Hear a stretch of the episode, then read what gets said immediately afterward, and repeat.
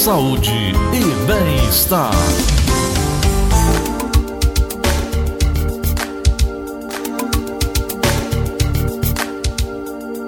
O que fazer quando a criança engasga? É uma pergunta que muitas vezes nós não temos, principalmente na hora do sufoco, a resposta.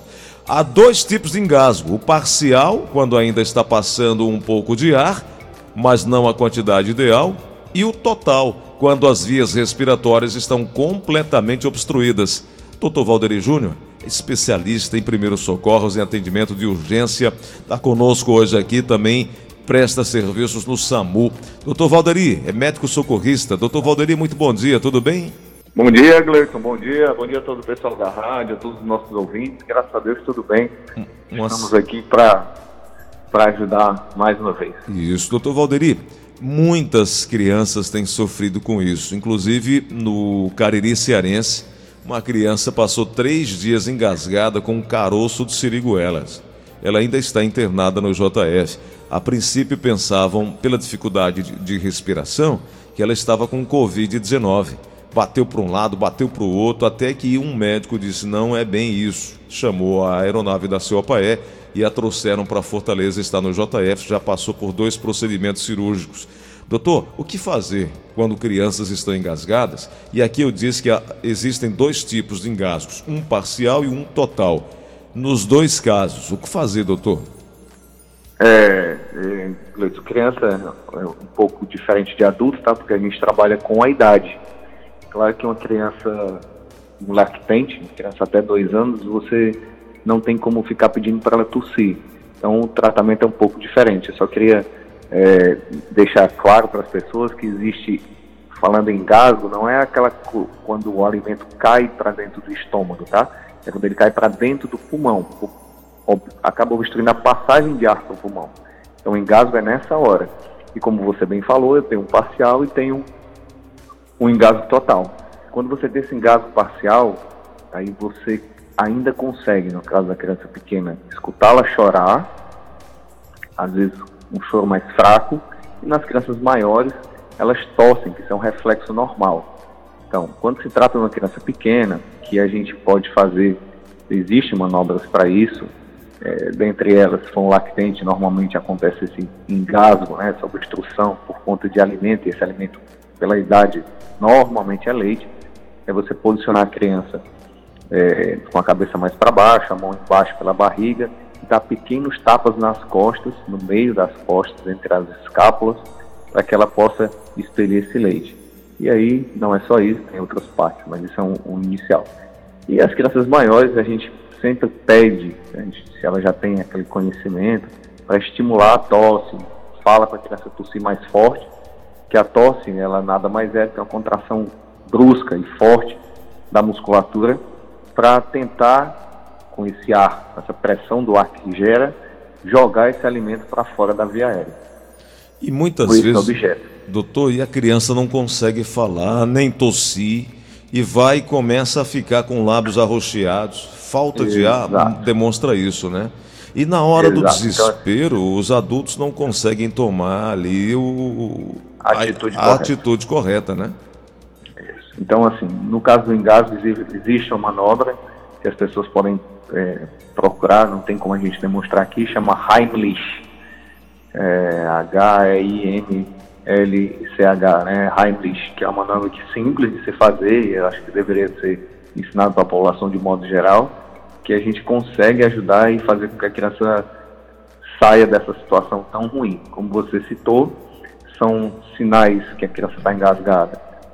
A falta de fala, os lábios ficando roxos, principalmente tardiamente, e um sinal clássico do engasgo são as duas mãos levadas ao pescoço, que as crianças mais velhas e os adultos têm essa postura. Você põe o corpo um pouco para frente para tentar melhorar a ventilação e você com as duas mãos vai ao pescoço. Esse sinal é um sinal clássico de engasgo. E aí, se a pessoa não tiver treinamento, não souber essa manobra que a gente comentou agora, o ideal é imediatamente ligar para o serviço de atendimento móvel de urgência, que é o SAMU 92, para que o socorro possa vir o quanto antes. Inclusive, você receberá via ligação a orientação do que fazer nesse instante que realmente é bem complexo. Então vamos lá. O ideal é segurar a criança assim de bruços, com o rosto voltado para baixo e com a cabeça mais baixa que o tórax. Isso, agora, né? Gleison, falando Oi. isso que você falou, em crianças pequenas, tá? Crianças pequenas até um ano, né, mais ou menos? Não... Isso, isso, exato. E aí que caibam no seu antebraço. Isso. E aí ter o cuidado ao apoiar a cabeça, sustentar firmemente com o seu antebraço, como você está falando, né, doutor? Aplicar isso. golpes energéticos, assim com uma certa força, mas com cuidado, é. usando o punho, né, da mão, os dados estendidos, os braços, os dedos assim estendidos. Virar a criança de barriga para cima, firmemente apoiando sua cabeça e mantendo mais baixa que o corpo. Observar se ocorreu a saída do objeto Caso contrário, aplicar. Ou se a criança volta a respirar, né? Ou se a criança volta a respirar.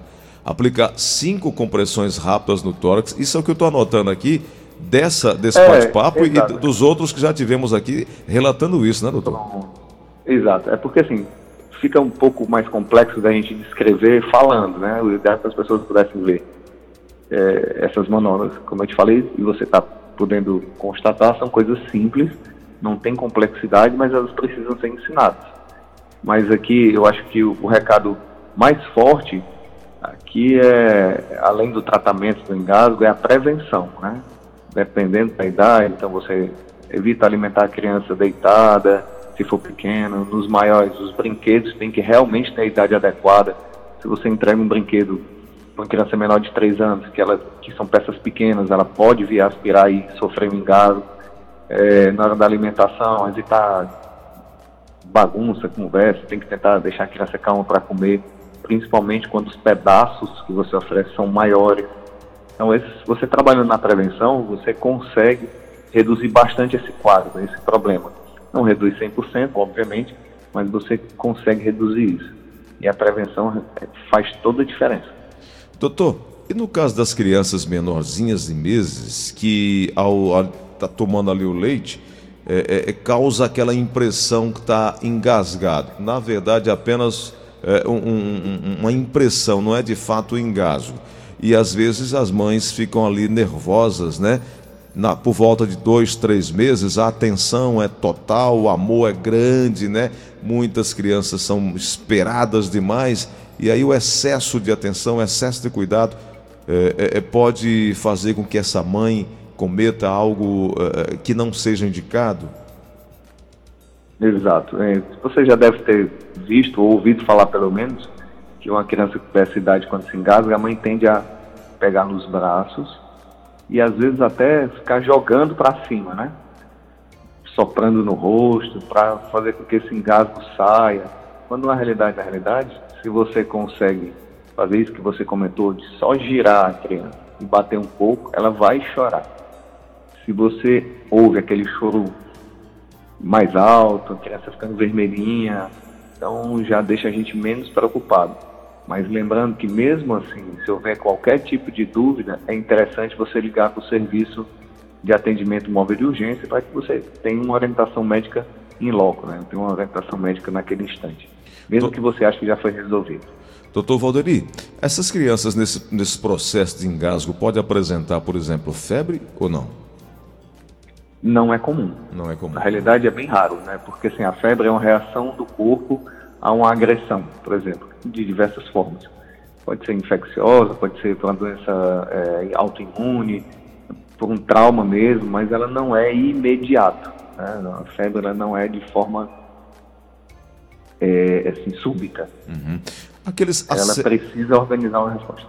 Aqueles acessos de tosse Muitas vezes o adulto tem também, doutor Valduri, aquela tosse que não passa, às vezes com água a pessoa começa a tossir, falta ar, fica aquele desespero e tosse por um bom tempo, assim, prolongado até o peito ficar doído. Isso é preocupante ou pode ser uma, uma algo assim eventual? É, Gleudson, é, esse tipo de, de repetição no quadro, como você está citando aqui, ela exige uma investigação. É, algumas patologias, só para citar, porque realmente existem várias, mas as mais comuns seria, a, por exemplo, a hiperatividade crônica que a pessoa tem e não sabe, né? É, doença do refluxo passando o trato gastrointestinal, que é ele não tem uma boa existe uma válvula entre o seu esôfago, que é o tubo que leva a comida, para o estômago. Uhum. E às vezes a pessoa não tem uma competência nessa válvula e volta alimento. E volta ácido, porque o estômago é ácido, o estômago é ácido. E até crianças muitas vezes têm pneumonia de repetição e não sabem por quê. E um dos motivos pode ser essa, esse, essa doença do refluxo. E então, aí merece uma investigação sim. Uhum. E aí eu estava vendo, doutor, segundo a Associação é, Brasileira de Pediatria, é, em 2019, cerca de 15 crianças, pelo menos, morreram engasgadas. Para você ver como o assunto é sério, né? A Sociedade Brasileira de Pediatria é, levantou esses dados e afirma que 15 bebês morrem por dia em consequência desse tipo de acidente doméstico, que uma das principais causas de morte em bebês recém-nascidos, inclusive, entre os 12 primeiros meses de vida, é a asfixia, principalmente causada pelo regurgitamento do leite materno, né? Fica o, o leite acaba engasgando a criança, né? É, você, você já viu aquelas crianças bem gordinhas que mamam bastante, mamam até vou usar uma linguagem do nosso cearês, alojar, né? Isso. Fala muito isso. Uhum. É, nessa hora, porque a criança ela não, não tem essa, essa, essa regulação de satisfação de alimento, né? Ela não, ela suga, mama por prazer também. E, mas ela não consegue só sugar sem que o leite venha. O estômago é pequeno, tem uma quantidade, uma capacidade menor. Depois de um tempo, você pode fazer com que esse leite se exceda e uma parte dele possa cair para dentro do pulmão, como você citou, e causar engasgo, que é algo que a gente tem que ficar atento. É uma época, principalmente os primeiros seis meses, é uma época bem, bem difícil, bem cansativa, de descobertas, é, tanto da criança quanto da mãe, enquanto cuidar.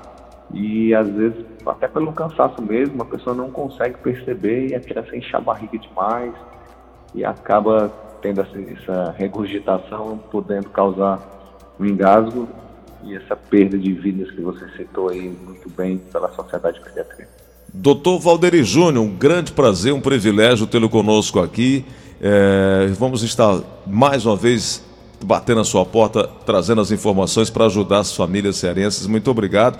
Eu gosto sempre Eu de pedir seu contato, doutor Valderi, porque é, empresas, condomínios, grupos é, que têm atenção com a família requisitam sempre é, um profissional para tratar, para cuidar, para falar, para trazer palestra, para proferir uma palestra falando sobre primeiros socorros e principalmente o tema que aqui levantamos. Eu gostaria muito que o senhor deixasse seu contato aqui, por gentileza. Pois não.